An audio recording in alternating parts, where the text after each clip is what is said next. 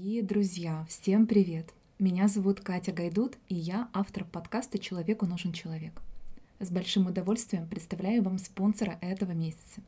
Это бренд Stella Artois. Мне близка изысканность бренда, а также основной месседж, который состоит в том, что Stella Artois — это бренд для особенных моментов с теми, кто важен, ценен и любим. В середине каждого выпуска я буду задавать три вопроса от бренда о любви — мне нравится их слоган и посыл «Любовь живе завжди». И интересно будет узнать, в каких проявлениях живет любовь у героев подкаста, как они ее транслируют и с кем разделяют. А сейчас представляю вам нового героя подкаста — Маша Рева. Маша — украинский художник, дизайнер. Маша пригласила нас к себе домой, и мы заварили кофе и начали наш разговор. Кстати, видеоверсию подкаста вы сможете посмотреть на моем YouTube-канале. Итак, мы поговорили про интуицию и перемены. Когда в какой-то момент в жизни ты чувствуешь, что идешь не туда, как же выбрать действительно свое направление? И как в целом набраться смелости свернуть с одного пути и выбрать другой? Другой путь, другой город для жизни, другие отношения, направления в работе и реализации себя. Мы обсуждали тело и диеты — как слышать себя через тело и как уважать себя и кайфовать от еды, от вкусов и в целом удовольствия от жизни. Также мы обсудили взаимоотношения с родителями и то, как они влияют на дальнейшую жизнь. Интервью получилось, как говорит Маша, рок-н-ролльным, переполненным энергией и радостью. И я приглашаю вас к прослушиванию.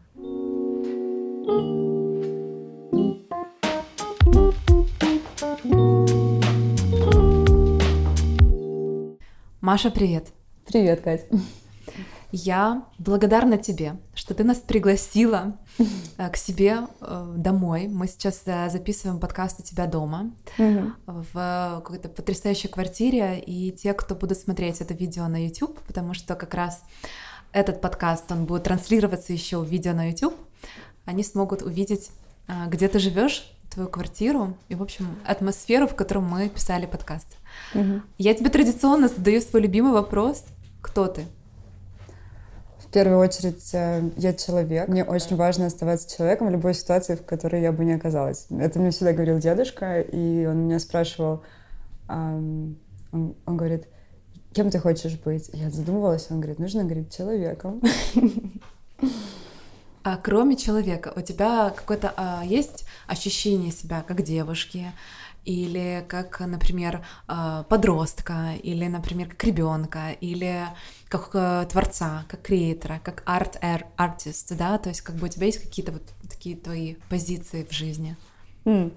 Ну, я могу сказать, что я чувствую себя очень живой, и что, что бы я в жизни не делала, и какими людьми я бы себя не окружала, вот это самое важное, что я ищу в людях, вообще всем, что э, я вижу вокруг, э, и хочу увидеть. И вот, вот это дедушкино «нужно быть человеком», нужно понимать, что я из Одессы, и как бы у нас такой особенный стиль разговора. Ну, то есть это подразумевает то, что человек — это кто-то, кто ведет себя достойно, но и, и не теряет там самообладание или там искренность, вот какие-то такие качества. Ну, то есть неважно, кем ты можешь быть, но главное оставаться человеком.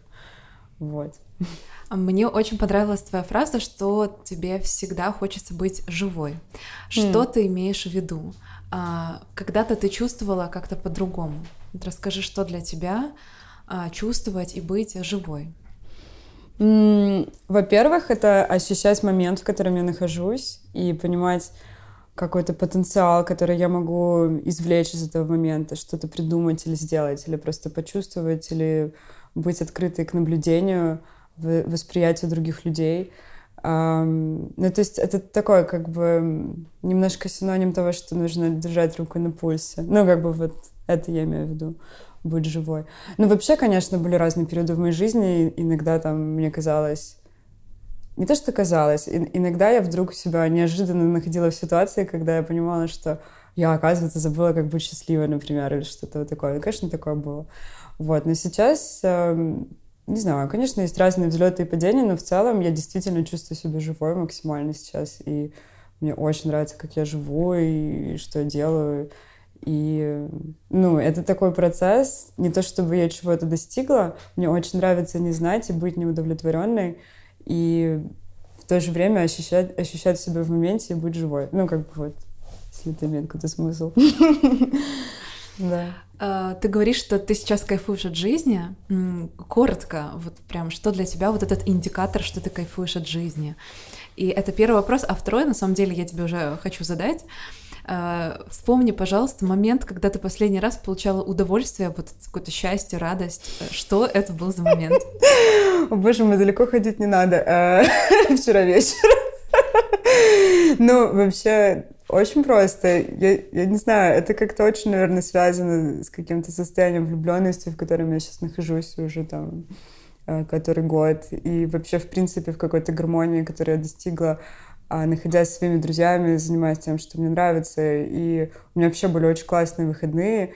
Мы встречались с друзьями, и какое-то вот такое было чувство, что мы все так засиделись, и вот какой-то наступил момент, кто-то уезжал, вернулся, мы встретились, и мы просто не могли наговориться, там играли снежки, какие-то делали дурацкие вещи, которые делают друзья. Вот. А вчера вечером мы просто легли с Ваней и начали смотреть э, Звездные войны и, и всякое такое. Короче, я не знаю, эти простые вещи могут меня делать очень счастливой, и я просто чувствую счастливой. И, чувствую до сих пор. Какие три важных э, момента в твоей жизни, вот какие-то, знаешь, три твои шага к переменам. Расскажи про перемены в твоей, жи- в твоей жизни. Mm. Что, что, что у тебя происходило? Я считаю, что перемены в моем случае это, во-первых, об отношении с э, страхом или страхами. Вот. Я думаю, что это довольно рано появилось в моей жизни, потому что у меня такое было детство, с одной стороны, счастливое, я в прекрасной семье родилась и росла в любви и гармонии и все такое, но как бы ну, в школе я была таким аутсайдером, и вот это была другая сторона, и мне достаточно было нелегко. Вот, и нелегко было признать себя какой-то не такой, как все. Я там была полненькая, на шутили, там всякое такое. Вот, а потом, во-первых, вот это. Потом момент какой-то, когда я поняла, что нужно переезжать из Одессы, учиться довольно рано, в 17 лет я уехала из семьи, и как бы, конечно, они мне помогали, но это тоже такой большой был шаг. И мне кажется, что ну, вот, вот эти отношения с неизвестностью, которая очень часто идет вместе со страхом в комплекте. И вот это перебарывание вот этих этапов, это очень важно. И то, что меня как-то сформировало как личность. Если выделить три, я думаю, что первое — это переезд из Одессы в Киев. Ну, потому что я все-таки была ребенком, я считаю, 17 лет — это такой возраст нежный. Я не знала, что я делала. Ну как, я под, под, как это, интуиция мне подсказывала, что я делаю правильно. Вот это, кстати, тоже очень важно. Я очень доверяю своей интуиции. Потом следующий этап был, когда я решила уехать учиться в Лондон. В общем, это все все время связано с какими-то были переездами до третьего момента, когда э, там закончились мои долгие отношения. Это тоже такой был шаг в неизвестность, никуда непонятно, что происходит. Но во всех этих ситуациях есть одно общее. Я боялась, но я все равно как-то находила силы доверять себе и делала в итоге этот выбор, который очень часто многие люди там как-то воспринимали не так, как я, с энтузиазмом, мягко говоря. Но меня это никогда не пугает. Ну, как бы мне достаточно просто чувствовать, что во мне вот этот мой камертон говорит, что да, это правильное решение, и неважно, ну, как бы, что там все думают. Вот. У тебя вот это вот э, правильное решение, неважно, что все думают, это откуда? Это с детства какое-то? Это, знаешь, потому что ведь это про то, что показать свой голос, mm. сказать, что я хочу, и, пожалуйста, не перебивайте меня, потому что я точно этого хочу. А, вот э, здесь расскажи, пожалуйста, здесь не задавили твой голос, и, эм, или ты его откопала и потом действовала так, как тебе хотелось? Я думаю, что это, ну, как бы я исследовала себя во всех этих ситуациях, и где-то, ну, моя жизнь меня подводила к каким-то определенным выборам, ну, как бы к моменту, когда нужно делать выбор.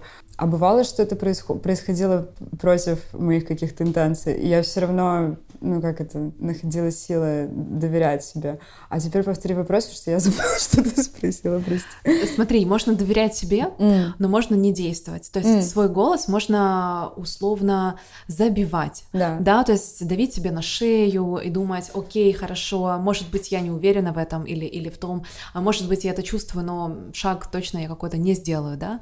А ты делала эти шаги, поэтому у меня к тебе вопрос. Это просто что-то из детства, то есть когда родители, э, там, ты заявляла, что ты это не хочешь делать, тебя поддерживали, или же это просто ты, тебя жизнь так воспитала? Хм. Вообще родители безумно меня поддерживали во всем, ну как бы чтобы я не выбирала, и они как-то очень э, правильно выстроили отношения э, со мной в плане воспитания. Они очень рано мне предоставили свободу.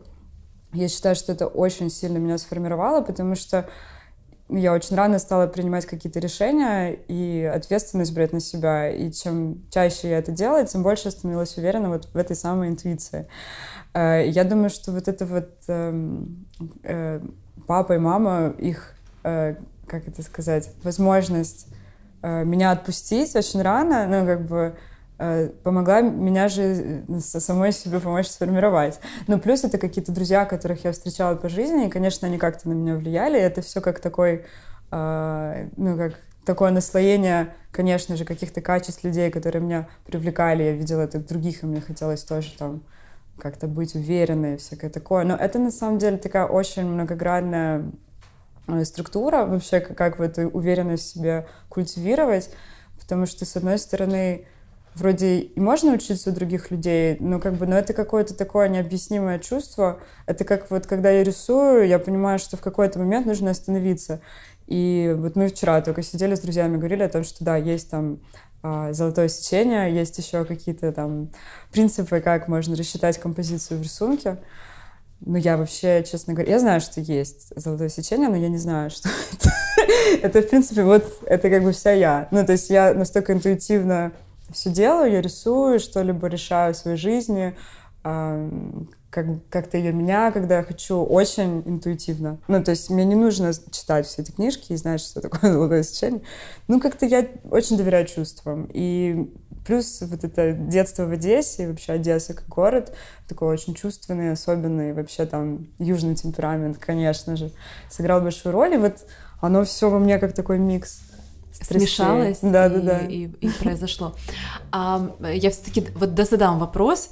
Вот, вот это вот вот эта чуйка, да, вот это интуитивное чувство, когда тебе ты понимаешь, что, например, что ты идешь не туда, mm. и что тебе нужно свернуть в перемены другие, да. Mm. Как вот как ты это осознаешь и как ты после этого действуешь. То есть, например, вот у тебя там были отношения, или э, ты решила учиться в Лондоне, да. А, ты просыпаешься, говоришь, окей, хорошо, завтра я подаю документы в Лондон. Ну, то есть, mm. вот как это у тебя происходит? Это же не, не, не, не прям не с пробуждения происходит? Конечно, нет.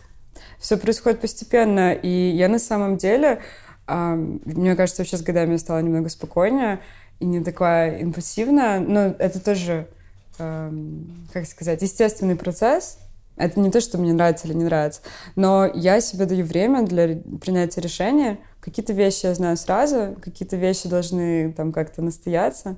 А, и я просто смотрю. Это как вот очень просто. Мне хочется купить платье. Я думаю, ой, я могу его просто раз и купить, а иногда бывает, я думаю, так, оно мне нужно или нет? Я вот подожду, ну, типа, подожду пару дней и подумаю, там, ну, если не могу без него жить, значит, все.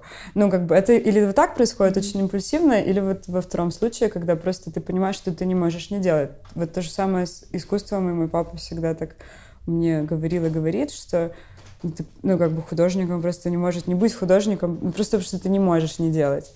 Вот. И то же самое с переменами. Иногда бывает, что вот эта оболочка решения или ситуации достаточно устрашающая или какая-то отталкивающая, но вот это чувство внутри, оно все говорит, вот надо, надо, надо брать, надо делать, и все. Ну, как бы это все вот так происходит. Это как раз то, то, то чувство, когда ты понимаешь, что не можешь не сделать. Не можешь не сделать, да. Mm-hmm. Ну, плюс, э, конечно, бывает такое, что я очень долго ну, сопротивляюсь. Я вообще, кстати, пытаюсь вот с этим работать, и мне очень вообще близко тема самоанализа и вообще анализа, и я всегда думаю о том, как там люди себя ведут, как они смотрят. Я на самом деле все время наблюдаю, мы в этом плане с Ваней очень похожи, потому что мы там все время анализируем. Это очень помогает, какая-то психология вообще mm-hmm. в целом, потому что ее можно использовать и в работе, вообще. И в паре, в отношениях. Конечно, да. Вот, и да, я смотрю, и Конечно, иногда бывает, что как-то общество давит, и ты думаешь, да, мое решение, оно какое-то немного фанкушное, и вот вроде, да, действительно, это как-то не так. Но потом со временем понимаешь, что себя не обманешь, и вот это ключевое, кстати, наблюдение, потому что это даже не нужно пытаться делать, потому что потом будет хуже, оно накопится, и потом будет взрыв. Ну, как бы, потому что Ваня шутит, он называет это взрыв пакет. Я когда, когда я злюсь, ну, как бы, он очень сейчас что там злюсь, он такой, что ты злишься, да? А я говорю, нет. Ну, как женщина, знаешь? Да, да, да. И он говорит, что, отложила взрыв в пакет, а потом он взрывается, и будет всем плохо. Ну, да. примерно так и с собой происходит, потому что ты как бы, ну, испытываешь себя. Мне кажется, mm-hmm. очень важно быть честным. Ну, и ты как бы просто выбираешь, ну, какой-то короткий путь. А так ты ходишь кругами, потом все равно придешь к этому. Да. Ты сказала потрясающую фразу, что есть что-то, что ты не можешь не сделать. Угу. И это, кстати, такой ну, невероятный индикатор для многих, я думаю, сейчас работает, потому что все те люди, которые сомневаются, mm. да, и вот это вот щемящее чувство, ну, ты не можешь туда не пойти или не сделать, или, а, или еще что-то не попробовать, понимаешь? Вот когда ты, вроде ты как бы отказываешься, но ты возвращаешься, да, и вот, вот это mm. вот, да, это, это, кстати, оно. Я хочу у тебя спросить про статью. Я прочитала про тебя статью на Vogue, угу. которая называлась «В ладу с телом». Mm, да. И ты там рассказала про то, что ты сейчас в ладу с телом, и это не только касается похудения, диет, э, спорта и так далее. Это в целом ощущение тела. И у меня к тебе здесь вопрос: э, где была эта отправная точка, когда ты понимала, что ты идешь против себя, против тела? когда ты mm. набирала вес, когда ты э, ела всякую дрянь, может быть. Точно было дело Да. Вот какая, знаешь, вот, вот мне хочется у тебя спросить, ну, до чего было, как, как ты докатилась, да, условно, и как ты потом оттолкнулась и э, выплыла? Mm. Так, ну вообще, если честно, в отношении с телом у меня непростые с самого детства, потому что, как я уже сказала, я была, ну, как бы пухленькая в детстве, Но ну мягко да... говоря. А, а, а давай, давай приостановимся. Да. Это был буллинг в школе? Буллинг, да, жесткий, Прям... жесткий, да. Причем все началось с того, что э, родители уехали учиться, ну как, э, появилась я, родители учились в Питере, и до пяти лет меня воспитывала бабушка, а детская бабушка, конечно, многие знают, что это такое. Для тех, кто не знает, я объясню. Ну, как бы, то есть там нет такого, что ты не съел, ну, как бы, ну и все остальное. Ну, то есть бабушка меня нормально так, ну, как нормального детского ребенка откормила, ну, как бы, качественно. ну, то есть все было в нормах и детской бабушки. Конечно, мама, когда вернулась она обалдела, и, ну, и, я, а я такой же все пирожок. И, в общем, вот этот я пирожок. И вот, в принципе, в школе я все, всю школу была пирожком. И как-то, конечно же, я ощущала, что это что-то вне рамок там, нормального, ну, потому что, конечно, меня там обзывали всякое такое, я очень тяжело это переживала, мне было стыдно прийти домой родителям сказать, что вот в школе там то и все. Вот. И как-то я прям с нетерпением ждала, когда школа закончится. Вот, школа закончилась, э, и мне 16. Вот этот год, когда 17, я не знала, куда поступить. Вот, поехала в Лондон, все такое. И это был как раз такой переломный момент, когда я поняла, что я встречаю людей, которым все равно, как я выгляжу. Ну, я поступила в университет, и уже это вообще ушло на какой-то второй план. Но потом это возникло вновь, э, когда я училась в Лондоне, достаточно стрессовое время, и там много каких-то душевных переживаний, личных в плане работы, карьеры. Я чувствовала, что я как-то не соответствую каким-то ожиданиям и всему такому. Ну, в общем, по ночам, конечно, я ела пирожные. Э, это у меня такое было спасение какое-то. В итоге я поправилась на, ну, как бы, на 14 килограмм. Ну, сейчас я похудела на 17, на 18. Ну, как бы, но я раньше просто больше весила, в принципе. Вот. И как я похудела? Ну, во-первых, меня э, заставила вообще вся эта моя стрессовая ситуация с обучением в Сент-Мартинсе задуматься о том, что я в принципе хочу, потому что это была такая очень заветная мечта. Я очень часто так рассказываю в интервью. Я знаю, это такая история. А ты вернулась? Я вернулась, э, что ты имеешь в виду, после а, Лондона в Киев. Да, ты вернулась, да. и ты говоришь, что это было очень сложно для тебя. Сложно? Ну как, у меня на самом деле было Ой, у меня тогда выбора не было. Это, возможно, рас рассматривается ситуация как какой-то выбор, но для меня выбор не стоял. Ну, как бы я уже точно знала, что я это все заканчиваю, закрываю эту лавочку, что профессия дизайнера одежды точно, ну, как бы не что-то, что делает меня счастливой. Конечно, друзья и родители, они так немного удивились, потому что я к этому очень долго шла, большая мечта, дорогая, там, сложная, всякое такое. И там работу мне предложили в Лондоне. И тут я такой делаю резкий рок-н-ролльный поворот. Э, конечно, интересно было, да. И вот примерно в этот же момент э, так случилось, э, что я знакомлюсь с человеком, в которого я влюбилась, там всякое такое. Ну, короче, и этот человек как-то мне просто напомнил, что кажется, я забыла, что такое быть счастливой, и вообще вот какие-то такие очень простые вещи. Иногда это удивительно отрезляет найти себя просто в ситуации, когда ты просто бац и понимаешь, что ты, оказывается, ну да, ты вроде живешь, и все нормально, и даже все хорошо, но ты просто забыл, как радоваться. Ну, как бы бывает такое. И что это была? Какая была первая радость с этим человеком? Вот ты помнишь, когда ты проснулась? Знаешь, это такое потрясающее ощущение? Катя, там было не все так серьезно. Проснулась.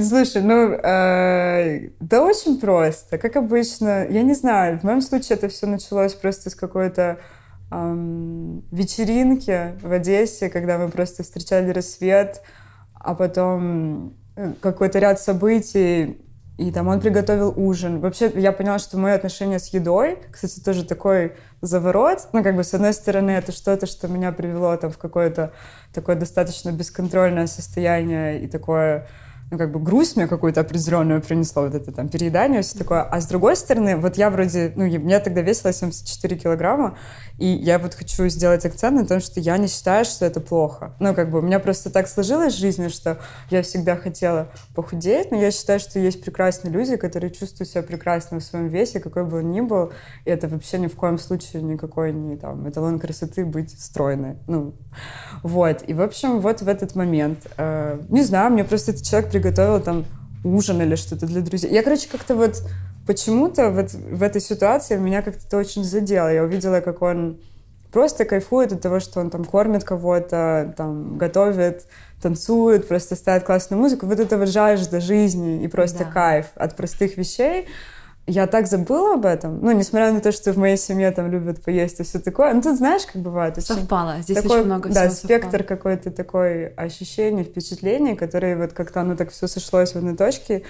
И я поняла, что вау, типа, я забыла вообще, как это, и я хочу тоже такой быть, хочу тоже быть веселой, классной, танцевать и есть, и все там, короче, готовить еду, там, ну, в общем, так это все и произошло. А Тебе захотелось просто э, э, вот с таким же удовольствием готовить еду для себя, как я поняла, да? То есть заботиться о себе. Э, ну, про... примерно, да, можно провести такую параллель, выстроить такую связь, ну, как бы, но сначала, конечно, я подумала, вот, я так выгляжу, неважно, конечно, там я никому не нравлюсь. Ну, у меня тоже было такое какое-то... В общем, закончились мои долгие отношения, у меня был какой-то период поиска и всякое такое. И как бы я в этот момент просто подумала, вот, нужно работать над собой, нужно там доказать себе, что я могу быть лучше. У меня какой-то вот появился стимул почему-то вот к этим переменам за счет вот этой вспышки такой вот этой любви. Ужина, ужина, любви который жизни. был. Ну, там было много всего, было ну, много. Нет, там... ну мы догадываемся, да, что да, это там, был не только ужин. Там было много... Ой, это было несколько лет, это длилось.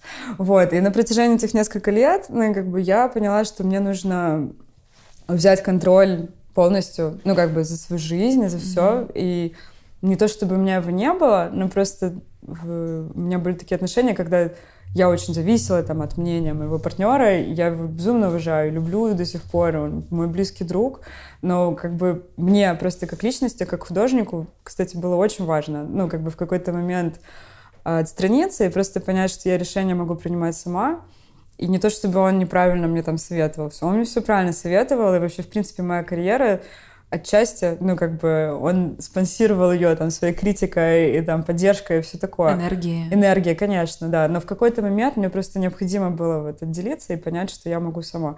И то же самое как-то... И вот оно как-то все, это все выстроено из маленьких таких вещей, как э, ну, там, еда, там, ко всему нужно подходить с удовольствием. Я это просто поняла.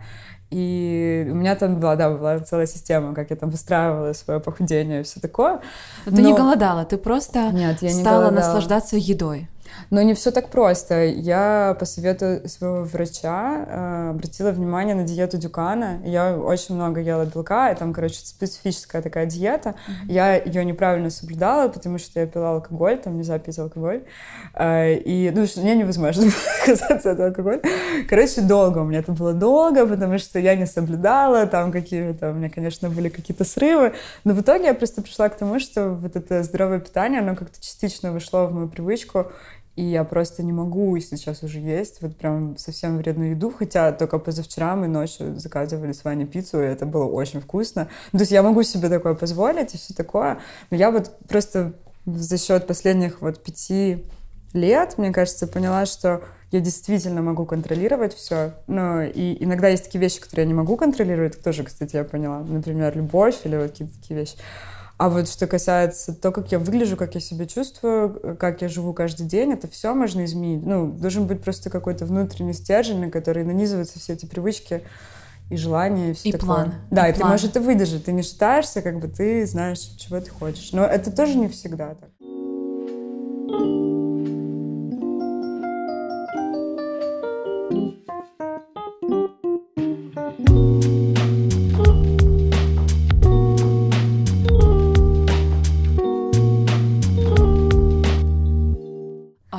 Маш, а у тебя был тогда вот этот план? То есть ты понял, окей, я хочу по-другому, и у тебя был, была вот эта дорожка. Из чего она состояла? Это очень интуитивная была дорожка. Э, первое, что мне захотелось э, на пути там, к переменам, это просто почувствовать себя привлекательной. Я помню, как у меня изменился гардероб, а, а что добавилось? Что изменилось прям? Ну, расскажи. Очень смешно прозвучит. Э, ну, как бы стало больше черного цвета и все такое. Ну, как вот очень такой был забавный период. Э, я первый раз полетела в Берлин, я никогда там не была, на меня тоже это как-то повлияло.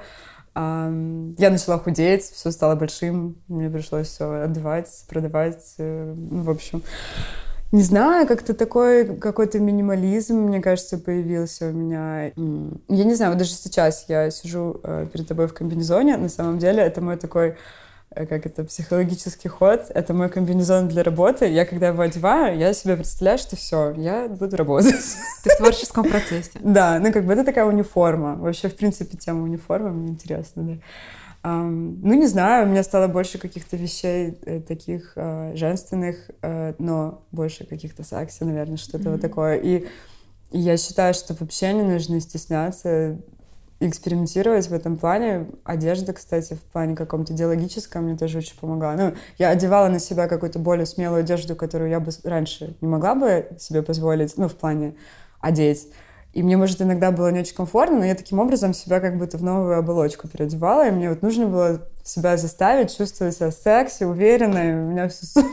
Ну, как бы, и вот такие вот вещи, это как немножко такая манипуляция со своим же мозгом. Ну, как бы. Ну, это круто работает. Работает. Это офигенно работает. Это очень работает, А как да. у тебя помогло это как-то расширить свои границы личные? Вот знаешь, восприятие, например, ну, например, э, что ты купила такого, а, где ты поняла, что ты другая, где-то да, ты другая. Была такая вещь, это так забавно. Ну, в общем, для меня такая вещь, это косуха была, которую я купила в винтажном магазине в Париже. А, и эта вещь для меня олицетворяла вот вообще, в принципе, перемены. А, сначала это была винтажная косуха, потом я купила себе косуху а, акне, мне кажется. Вообще, у меня такое немножко потребительское сейчас отношение, потому что раньше я, ну, по идее, как бы моя профессия о том, чтобы придумывать одежду для других. А сейчас я почему-то нашла какую-то гармонию в том, что я занимаюсь другими вещами, но мне безумно нравится вещи покупать, э, красивые и какие-то, возможно, иногда дорогие. Ну, как бы, ну, у меня есть какая-то такая страсть, да, к консюмеризму.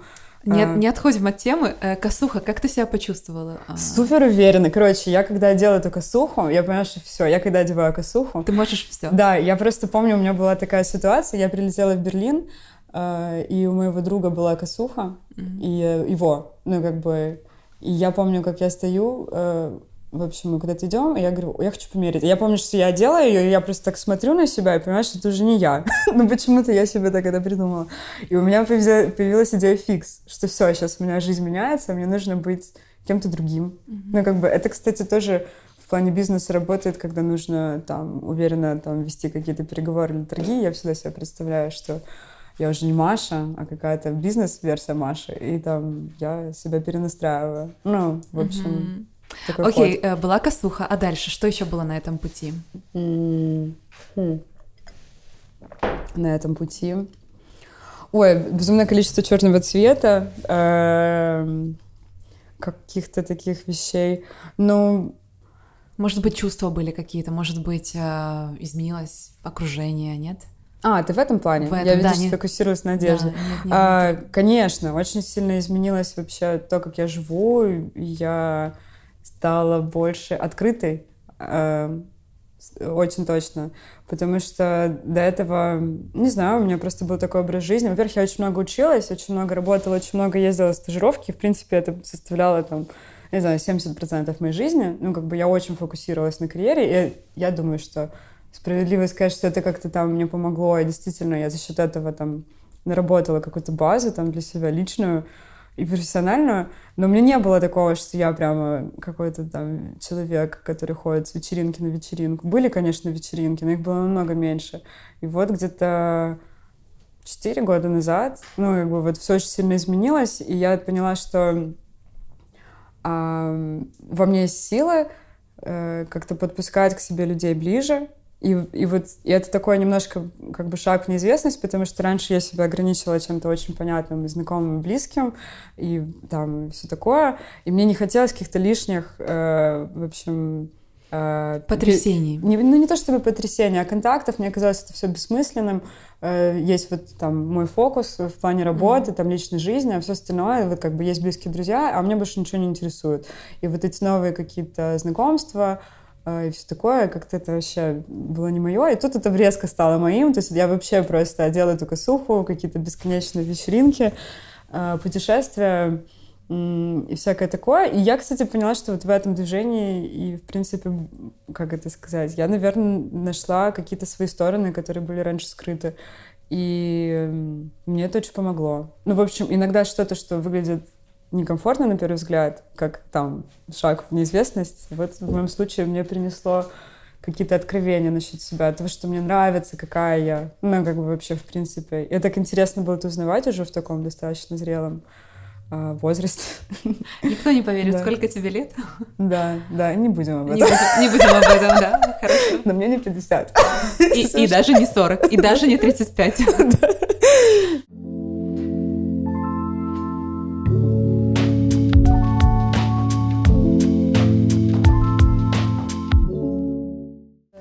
uh, А, ты сказала про то, что ты не подпускала к себе других людей. Mm. Я, я тебя где-то понимаю, я тоже настороженно отношусь, хотя я очень открытый человек, Э, но мне сложно подпустить, мне кажется, знаешь, там, что я такая открытая, и э, не все такие открытые, да, кто-то, может быть, э, хочет что-то там, да, манипулятивное, да. Ну, ты же можешь просить, ну, как. Вот. Да. А как ты, ну, приоткрыла вот эти двери внутреннего своего какого-то восприятия? Как ты перестала бояться немного тех, кто вокруг?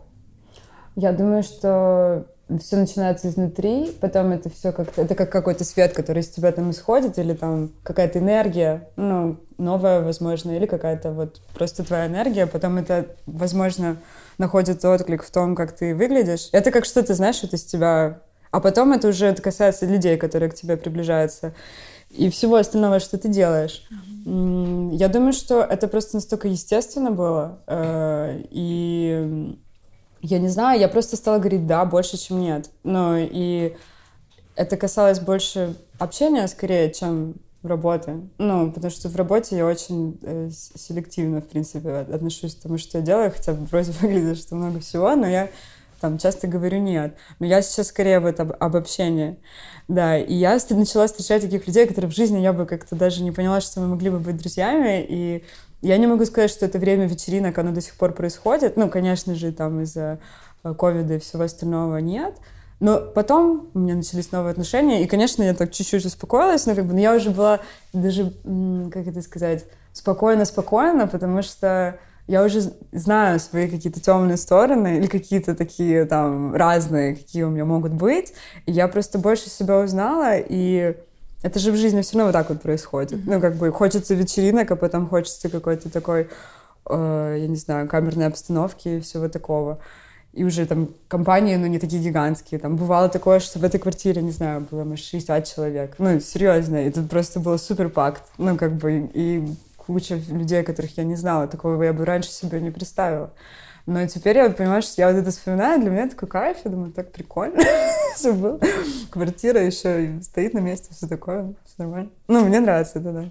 Э, ты знаешь, э, мы немножко задели тему возраста и вечеринок. Я mm. просто хочу тебя спросить, нет ли у тебя вот этого нагнетения общества, mm. да, которое на тебя а, давит и говорит, эй, come on, Маша, тебе там за 30, условно, да, а, давай как-то мы будем действовать, давай как-то мы будем что-то создавать и так далее. Как ты э, работаешь вот с этим давлением общества, которое в целом сейчас есть? Что, как, или ты как-то его отвергаешь? Как ты действуешь? Um, слушай, вообще нормально. Конечно, иногда я переживаю, э, как и все. Ну, у меня много друзей там моего возраста или там младше, старше, там у всех примерно похожие проблемы. У кого там еще нет семьи или там что-то такое. Вот. Но я вообще очень спокойно к этому отношусь, потому что я вот эту ситуацию переношу на все, что в жизни у меня было. От меня тоже много чего ждали и раньше, может быть, в других каких-то вопросах. Это ты имеешь в виду родителей? Или... Да, родители, mm-hmm. конечно. Ну, потому что я думаю, что в контексте там, того, что сейчас э, многие строят семьи намного там более в зрелом возрасте и всякое такое, а кто-то вообще не думает об этом. Конечно, родители играют большую роль, они очень многого ждут, они там все такое. Но мои родители, они очень классные, мне кажется, они, я не знаю, просто золотые люди, потому что они, конечно, и хотят, но они очень мудро к этому подходят, они понимают, что я такой человек, э, безумно любящий свободу и, там просто то, то, что делающий то, что хочет, то, что я хочу. Ну, как бы они понимают, что если я не хочу, ничего не будет. Поэтому и так было всегда. Ну, как бы и ничего не изменилось в этом плане. Ну, то есть меня невозможно заставить. Я либо сама к этому приду, э, либо, либо нет другого варианта. ну, серьезно. Я так к этому отношусь. А еще мне помогает то, что вот это мое детство достаточно такое турбулентное в плане школы отношений там с ребятами в классе, оно меня, меня научило одной очень важной вещи, что не нужно бояться быть аутсайдером. И вообще, в принципе, я считаю, что это мое преимущество. Я все еще считаю себя аутсайдером. А, и мне кажется, это так классно, когда ты можешь, ну, как бы опереться на себя, и тебе на самом деле, может, конечно, и важно, что думают твои очень там близкие и важные люди, но в своей массе люди меня не особо интересуют. Я вот, если честно, ну, я имею в виду, что я понимаю, что быть зависимым от внимания — это опасно. Ну, сегодня тебя любят, а завтра нет. А что ты будешь делать, если тебя перестанут любить? Ну, как бы поэтому важно любить, что ты делаешь, и тогда как бы ты у себя всегда есть. Ну, понимаешь, что? Да, ты не можешь да. себя потерять иначе. Да. Ну, как бы вот. А, ты не ищешь вот это вот, знаешь, за кого зацепиться, чтобы да. стоять. Да, но я тебе скажу, что да, это, возможно, так прозвучало, там, я понимаю, что я делаю, но, конечно, у меня бывают моменты, когда я сомневаюсь, я думаю, вот, там, нужно там это, нужно то, а потом я понимаю, что вот если посмотреть на всю мою жизнь, там, как-то в хронологии, ну, все эти решения, они как бы были приняты искренне, без давления, ну, как бы, и все, что было принято под давлением каким-то в итоге, ну, как бы не сработало. Поэтому я просто знаю, что я все делаю правильно. Ну, как бы, когда придет время, тогда оно и придет, короче говоря. А, ну, ты, ты вообще видишь, э, ты видишь себя вот э, такой вот в ближайшие пять лет на вечеринках, э, свободной? Э, вообще, как ты в целом... Э, подходишь к теме свободы и семьи, например, да, и отношений. Mm. То есть насколько тебе эта тема, ну, например, семья противоречит твоей свободе или mm. отношения противоречат твоей свободе, потому что ты сказала, что вот у тебя был молодой человек, который внедрялся да, от которого ты была зависима, который внедрялся в какие-то твои решения. Ну, я этого и хотела, на самом деле, тут не было никакого тирании никакой. Нет, нет, нет. Э, э, слушай, это да, естественно, но Здесь у меня тогда вопрос, как же ты сейчас будешь из стороны того опыта, который ты получила, действовать дальше в отношениях, вот чтобы не быть зависимой? Чтобы, mm. знаешь, и отношения были, и свобода сохранилась. А все очень просто. Uh, у меня нет вообще никаких вопросов uh, в плане в этом плане, в контексте моих э, вот сейчас теперешних отношений. И как бы вот то, что тебе рассказала, этот период вечеринки, косухи, все такое, да, возможно, там в моем гардеробе до сих пор есть косуха и какие-то кожаные вещи, вообще куча всего такого секса и все дела. Но я уже не та Маша, которая 4 года там устраивала тут вечеринки одну за другой.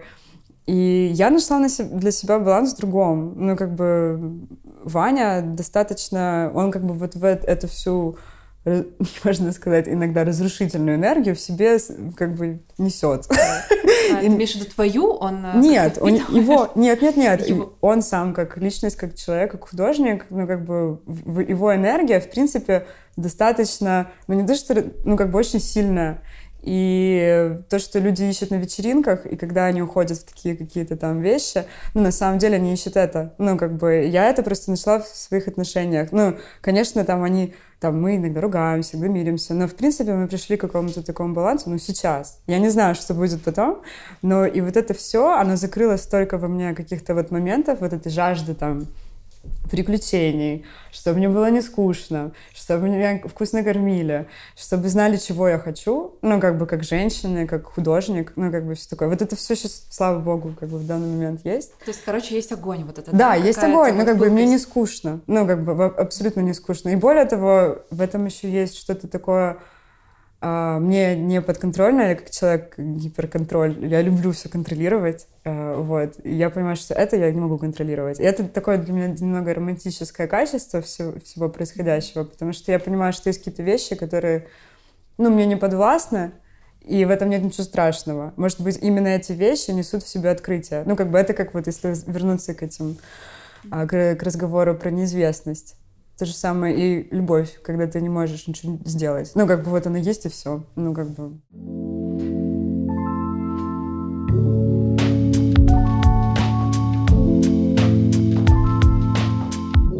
А, мне хочется поговорить про твои отношения с мамой. Угу. Потому что, а, готовясь к нашему интервью, я много чего читала, смотрела, угу. и ты очень часто говоришь про папу. Да папа, папа, что у вас полный контакт, любовь, взаимопонимание и так далее. А вот про маму я прочитала там вскользь, да, что какой-то mm. был, был э, период, когда у вас были конфликты. Эм, и поэтому у меня здесь такой вопрос. Какие у тебя сейчас отношения с мамой? Вообще, у меня очень сейчас гармоничные отношения с родителями. Я думаю, что вот то, э, что ты прочитала, это, наверное, было достаточно давно сказано мной. Uh, ну, даже дело не в том, когда это было сказано, если сделала на этом акцент, это, наверное, было, не знаю, может, лет шесть назад или семь. Конечно, у меня такие с мамой достаточно были э, мягко говоря, не гладкие отношения, потому что мама такой плохой полицейский была в воспитании, а папа хороший, который появлялся, все покупал разрешал, конечно же, мне все нравилось. Но мама, э, у нее безумный есть талант вообще вдохновлять. Вообще, в принципе, мама такая муза, и мы с ней как я не побоюсь этого слова, подружки, ну, сейчас, достаточно близкие, и я могу ей позвонить, мама может быть со мной строга, что мне, в принципе, очень нравится. То есть она в семье выставляла рамки? А, да, мама, мама такой контролер, ну как бы, ну потому что всегда есть, мне кажется, в паре какой-то более структурный человек, который, ну как бы берет на себя эту роль как бы, по желанию, да, и в данном случае это мама. И вообще сейчас, мне кажется, благодаря вот этому расстоянию в 500 с чем-то километров от Одессы до Киева, у нас безумная гармония. Как бы мы встречаемся, ну, хотя очень много времени мы с Ваней и я сама проводила на даче mm-hmm. этим летом. и мы вместе проводили, ну, как бы с семьей, и все началось с этого путешествия в Мексику, как бы у нас очень, как бы, все гармонично сейчас. Um, я даже не знаю, мне кажется, что это как-то нечестно выделять одного из родителей больше, но я объясню, почему я говорю о папе. Во-первых, это из-за моей работы. Ну, как бы папа на меня, конечно, очень сильно повлиял как художник и как э, определенную, в определенной мере наставник, и до сих пор он мне помогает своими советами. И, конечно, у меня вот в профессиональном плане с папой такая связь. Но как друг, ну, как бы как какой-то стратег или какой-то мудрый человек, это всегда мама в плане каких-то личных дел, не касающихся работы и вообще поведения, позиции, как, как и что я себя чувствую. Ну, как бы это всегда для меня такой, типа, вайп-чек с мамой всегда. Так что, в принципе, они, они так разделили обязанности очень гармонично, и я себя чувствую абсолютно счастливым ребенком. Mm-hmm. И как бы и даже сейчас. Я вообще считаю, что надо ребенком подольше оставаться в душе. Вот. А был какой-то момент, когда э, тебе что-то, кто-то вот помог наладить отношения с мамой? Э, когда вот были куча претензий, ну, как mm. бывает, да, обычно там ты не додала, mm. не, не до это, не до воспитала, не до еще что-то, а потом раз, и ты как-то поняла, что вот мама женщина, что она другой человек. Вот у тебя был этот момент, когда ты, эм, не знаю, то ли подросла, то ли э, окрепла в своем мнении каком-то? Mm. Ну, вообще, э, как сказать, я даже не знаю, но у меня, вот когда я была в подростковом возрасте, я, конечно, не очень понимала, что значит, когда в семье там папа работает, а мама не работает, я не понимала, а почему так? Ну, как бы мне казалось, что у меня такая натура, мне хочется там решения принимать, какие-то поступки совершать. Ну, как бы я по своей натуре какой-то более такой решительный человек, и мне было не свойственно, наверное, даже предполагать, что я могу... Там, ну, как для меня вот это просто была, э, ну, модель семьи, моя семья. И я смотрела, думаю, о, мама не работает, папа работает, но я, наверное, не хочу не работать. Я долго не понимала, что это значит, и мне действительно понадобилось, понадобилось время, чтобы повзрослеть и стать мудрее и опытнее, чтобы понять, что на самом деле очень много семей э, в таком формате жили, там, особенно в 90-х, когда им просто пришлось выбрать, кто работает, ну, как бы, а кто с ребенком сидит, потому что не было там денег на няню. Ну, как бы, да, там были бабушки, дедушки и все такое, конечно, это все происходило, но это достаточно более сложный процесс и вообще, в принципе, ситуация, чем мне тогда казалось, будучи ребенком, когда я смотрела. И я скорее вот это поняла, что, типа, мама на самом деле ну, как бы она столько инвестировала всего, что она тоже как бы инвестировала там, там, не знаю, свое время, силы, ну, как бы в то, что она там поддерживала семью, там, воспитывала меня, готовила еду, успокаивала папу, его вдохновляла. Ну, короче, это столько всего, что на самом деле, мне кажется, мне даже это не по силам. Ну, то есть я другой, ну, как бы больше экшен, типа, человек действия, но вот такие вещи, как бы, вот там, ну, как бы настолько мудро, как бы все выстраивать вокруг в общем, гасить какие-то конфликты, сглаживать углы. Это невероятные какие-то качества, которые есть у моей мамы, и, к сожалению, нет у меня. Потому что я просто все сжигаю. Ну, как бы, если что-то мне не нравится, там... А мама мудрая меня всегда успокаивает. Класс. А э, еще по поводу папы. А какими его советами руководствуешься часто? Вот, может быть, он тебя вложил какую-то базу, знаешь? И второй момент, как ты считаешь вообще, насколько важно вот это вот принятие папы к девочке, да, когда папа прям увлека, увлеченно хочет что-то дать девочке, да, как своей дочке. То есть насколько э, это сработало в твоем случае? Mm. Ну вот тут, э, кстати, намного сложнее, чем с мамой, хотя на первый взгляд как бы там все супер. А, ну, одна из причин, почему я уехала из Одессы, это было то, что моего папу там все знают. И ко мне относились уже автоматически, типа, как к, до, к дочке Миши. В чем я сейчас не вижу ничего плохого, но как бы ну, для меня тогда младше, как бы не такой опытный и все такое, для меня это было там как-то болезненно. Я воспринимала это как какое-то давление определенное. Э, люди, конечно, не думают, когда они так делают, там, а ну там давай нарисуй, или там, а ты что умеешь, там, а там вижу на дочку, и все такое. Это типа в шутку, но для ребенка, ну как бы это часто не в шутку, ну как бы. И у меня как-то накопилось вот такое желание, что накопились вот эти все чувства, я решила, что надо переезжать. Вот, а потом, ну, в принципе, мне кажется, вот этот мой характер, это благодаря папе он такой, ну, потому что папа от меня очень много требовал, хотя в достаточно мягкой форме, И потом в какой-то момент э, там даже случился какой-то кризис, э, когда я поняла, что, ну, как бы он ко мне относится как, как пацану, ну, как бы воспитывал меня, в принципе, как мальчика. Ну, как бы ты там делаешь, ты берешь и делаешь. Как ну, ты спорила, ты... да, как бы в ответ? Я нет, нет, нет, я пыталась соответствовать. Ну, как бы, и вот эти все мои какие-то резкие вержи в жизни, в принципе, конечно, были им, э, ну, как бы восприняты с поддержкой и все такое, но, с другой стороны, смелость, мне кажется, я на них находила благодаря вот этому, ну, достаточно странному, наверное, воспитанию, ну, не странному, а как бы такому, ну, как бы ну, то есть он, он воспитывал меня как э, сильного человека. И несмотря на то, что там в детстве надо мной, возможно, издевались в школе и все такое, как бы, ну вот какой-то такой сознательный возраст, мы с ним еще сблизились как-то вот, когда там подросток. Потому что раньше, когда был младше, он очень много работал, куча всего в жизни происходило, я очень редко видела. Видела только с подарками, и, конечно, он у меня там был этот Дед Мороз и все такое. Вот, и да, и случился, да, какой-то кризис, э, я помню, что мне пришлось пойти к психологу, Кризис с папой. Э, кризис э, в плане ожиданий. Ну, как бы, что я в какой-то момент просто настолько офигела от этой гонки. Ну, как бы, что я сама себя загнала в такую ситуацию. Никто... Чтобы доказать ему, что ты чего-то Да, ну, типа, что я могу, ну, типа, решить, я могу все сделать, как бы, все такое. И потом в какой-то момент это даже сыграло против меня, и мне пришлось обратиться за помощью, и мне, ну, как бы, объяснили, что так вообще нет. Потом пришлось объяснить даже ему. ну, не я объяснял. Вот, и как бы там вообще такая, я не буду рассказывать подробности, но там случился определенный разговор, где мы сказали, так, слушай, ну, это же не мальчик, не девочка, там, ну, как бы все. И, и папа такой, точно, да, там, ну, как бы. Ну, и после этого он сделал какую-то скидку. Вообще был какой-то такой интересный период трансформации, когда я проходила путь от вот этого, а, как это, мое естественное состояние что-то доказывать, к тому, что я пыталась все время папе очень мягко объяснить, что, типа, а, там, тут я не буду делать, я сдаюсь, а здесь я чувствую себя слабой, а тут я не хочу. И та да да да да И, конечно, и как ему... бы разреши мне быть такой, да? Ну, то есть, ну... нет, я просто делаю акценты на каких-то таких вещах, mm-hmm. просто чтобы обозначить какие-то свои границы, что там, ну, как бы вот. Ну, потому что я уже, наверное, к тому моменту достаточно созрела для того, чтобы просто принять то, что быть слабым — это не, не так уж и плохо. Ну, как бы и, в принципе, иногда нужно быть слабым, чтобы позволить себе накопить силы и сделать какой-то рывок. Ты не можешь все время быть сильным. А перед ну. папой ты себе не могла позволить а, быть слабой?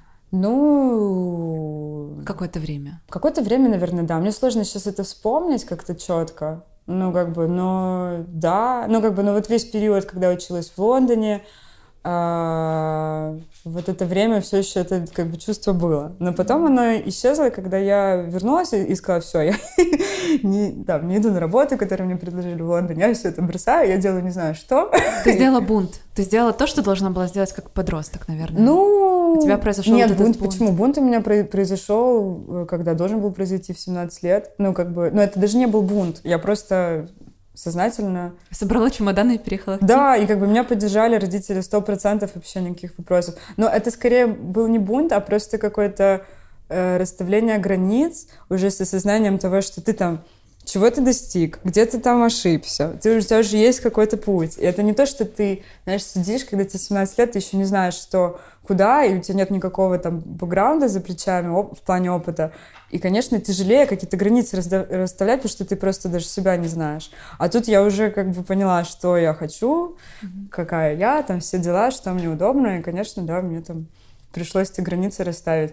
Но тоже, знаешь, очень много происходит в голове. То есть это не то, что папа мне там говорил прямым текстом. Ну, как бы я более чем уверена, что я там 60% додумала. Ну, как бы я просто как, смотрела как на его все, реакцию. Как и все, да, да, и как бы мне казалось, что типа мне нужно там, а, там достигать. Но с другой стороны, я так благодарна, что было какое-то время, когда я вот это вот бежала, потому что я столько всего увидела по дороге, столько всего нашла для себя. И это, конечно, было нелегкое время. А кто говорил, что будет легко?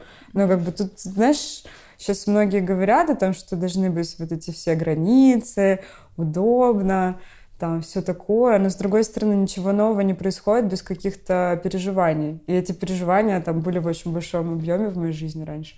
Я очень этому благодарна, что я не не сдалась. Ну, как бы я очень много хотела раз бросить Сент-Мартинс, mm-hmm. и то меня папа уговаривал, то парень бывший меня уговаривал. И я в итоге не бросила. И слава богу, я это не сделала. Ну, как бы, хотя для меня уже вот все, уже вот тут это все было. Ну, как бы, и мне все равно было, сколько это стоит. Мне просто хотелось это закончить, уехать куда-то там спрятаться и все такое. Ну, я закончила, спасибо им. Ну, как бы. Нужно, короче, выносить, знаешь, как э, я тоже это прочитала, что из отношений там, с родителями, с близкими какими-то другими людьми. Нужно просто э, видеть эти положительные качества mm. и ставить их на первый план, да, mm. а вот те, которые отрицательные, ну окей, ну у всех бывает, да, вот ну, да. благодари за положительные качества, за, за то, что они тебе дали. Конечно, абсолютно. Ну, я вообще очень ценю. Ну, и знаешь, ну, вообще, в принципе, все, что происходит между мной и моими родителями, и моими близкими людьми, вот я еще раз убеждаюсь, что есть какая-то вот эта интуиция правильная. Хотя бывают, конечно, какие-то провалы, и это абсолютно нормально. Там у меня был недавно провал такой в бизнесе в плане партнера. Ну, как бы там, я не поняла, что ты там не усекла. Ну, то есть это не абсолютная какая-то стопроцентная интуиция, которая мне помогает по жизни двигаться. Иногда, конечно, я ошибаюсь. Это вообще супер нормально. Ну, ничего плохого в этом не вижу.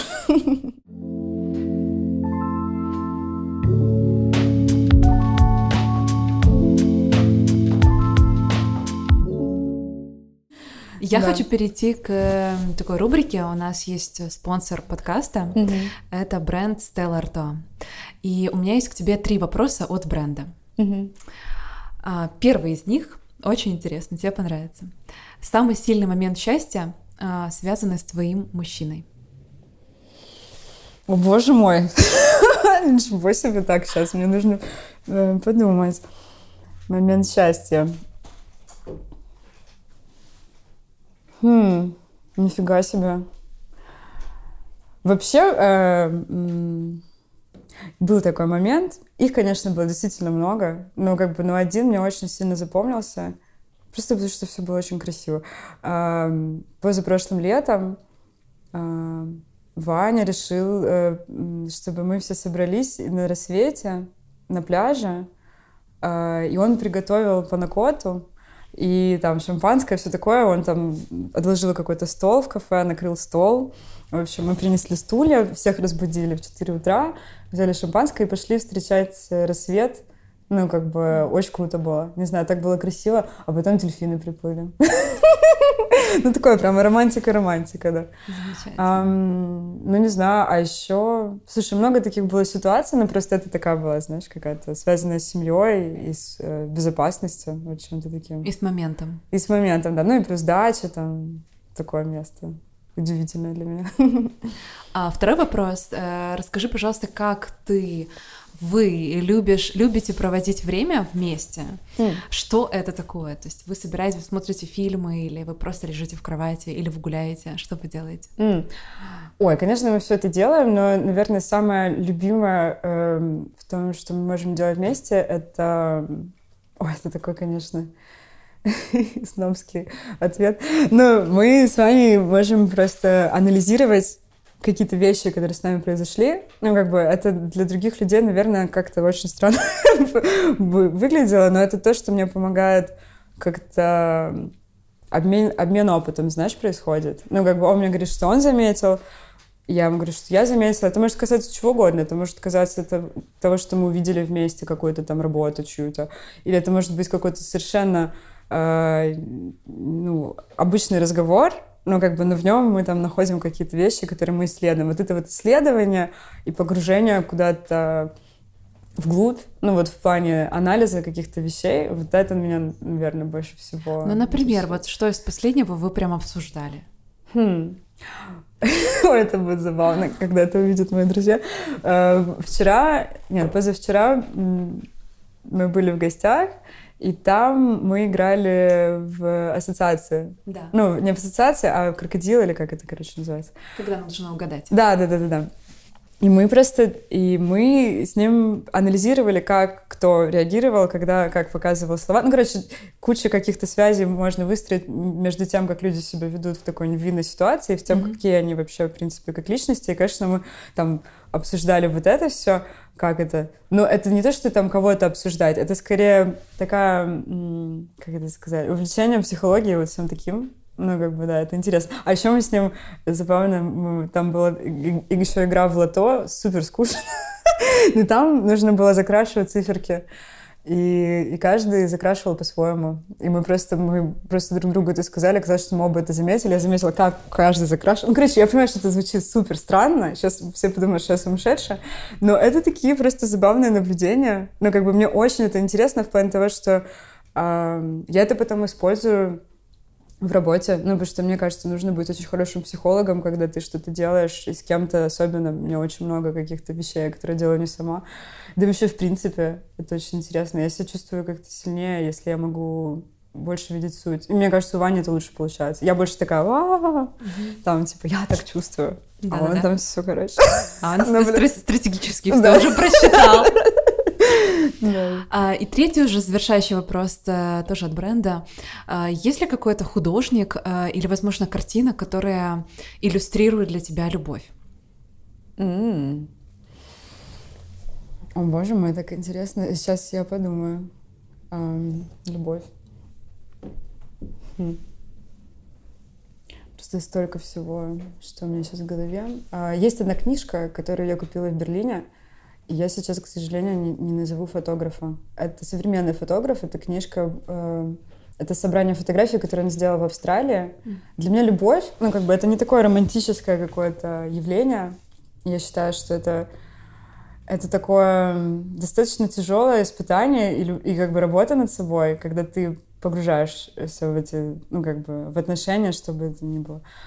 И для меня важны все стороны. Ну, как бы мне важна очень острота. Ну, и вот в этой книжке там как бы есть разные фотографии. Для меня вот что-то, что меня трогает, это и есть любовь. Ну, как бы это может быть какой-то визуальный образ, или это могут быть слова, ну, как бы что-то, что задевает меня внутри и заставляет задуматься. И вот эта книжка, она очень сильно как-то меня, да, впечатлила. Там очень много жестких каких-то изображений, черно-белые фотографии. А, но мне кажется, вот любовь — это как раз когда ты себя познаешь и какие-то вот такие в себе открываешь, возможно, иногда темные стороны, вот, и какие-то там, да, происходит трансформация. Вот я про то, что любовь — это какая-то определенная трансформация себя как человека.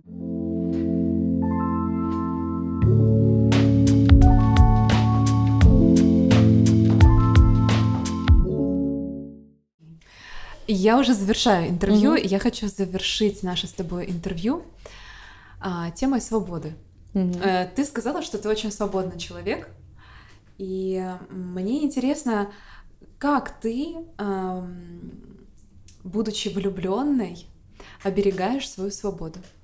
Есть ли у тебя какие-то элементы, как ты оберегаешь свою свободу в работе, когда тебя а, требуют какой-то, например, ответственности или плана, э, или еще чего-то? Как ты, ну вот, вот мне вот интересно, как ты ее охраняешь, свою свободу? Mm.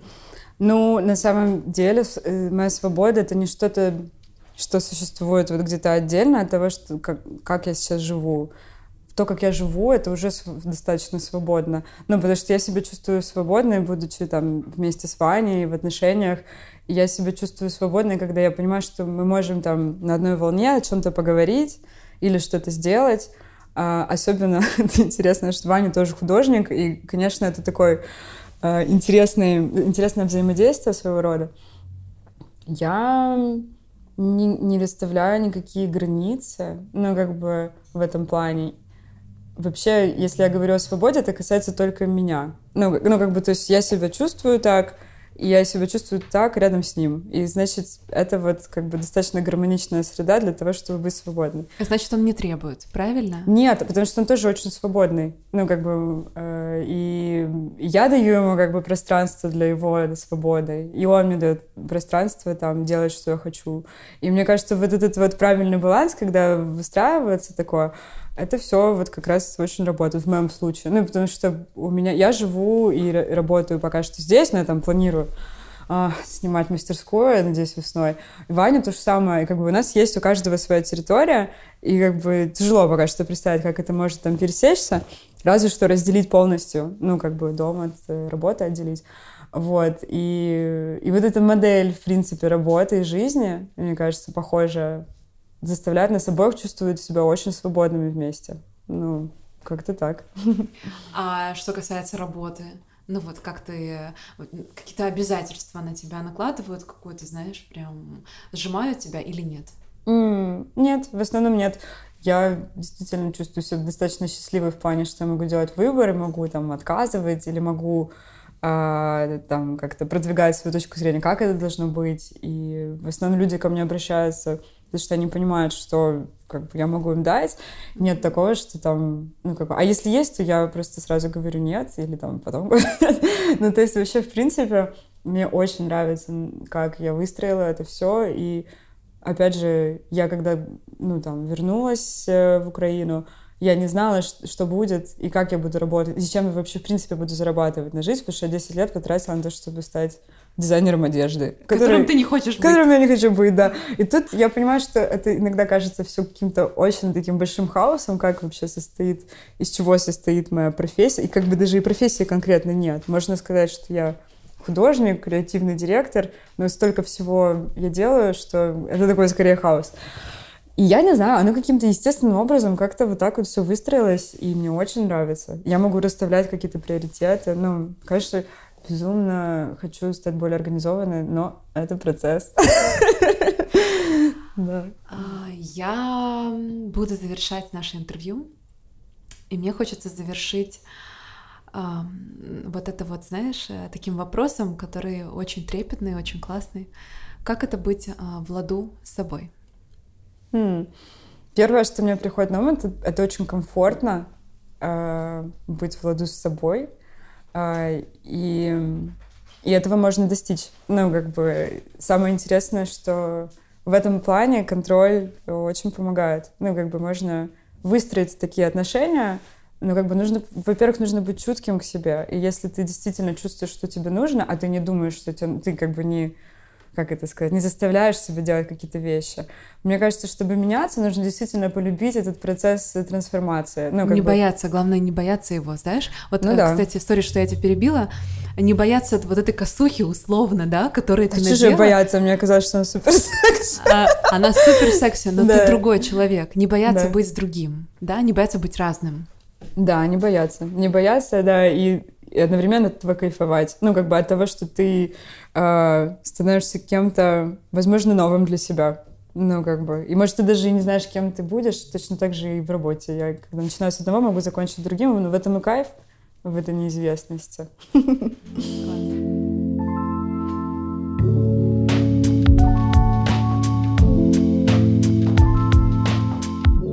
А, дай, пожалуйста, свой посыл а, тем, кто будет слушать наш подкаст? Mm. Ой, эм, так, я, конечно, чувствую, вот этот разговор прошел, у меня сложилось такое ощущение, что я звучу э, как какая-то рок-н-ролльщица, которая все делает не так, там все такое. Я сейчас, кстати, дочитываю книгу Пати Смит. И, э, Just Kids? Э, нет, другую. А я сейчас э, читаю, я три книги читаю, одна из них Just Kids, очень долго читаю. Вот, видишь? Да. И, да, и там тоже она такая рок-н-ролльщица. Да. В принципе, она очень похожа чем-то по, знаешь, выражению, там, что вот там, как, вот как ты, где-то что-то да. есть, где-то что-то проскальзывает. Да.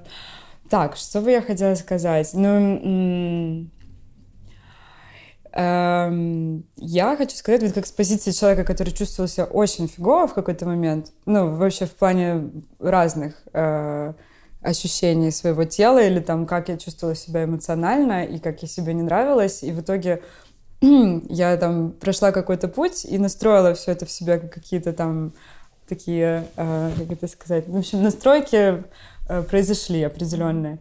И я вот хочу сказать, что вот как раз в начале этого всего э, очень важно не сорваться. Ну, как бы нужно себя уметь уговорить, но чтобы не сойти как бы с этого пути там какого-то перемен, если он нужен.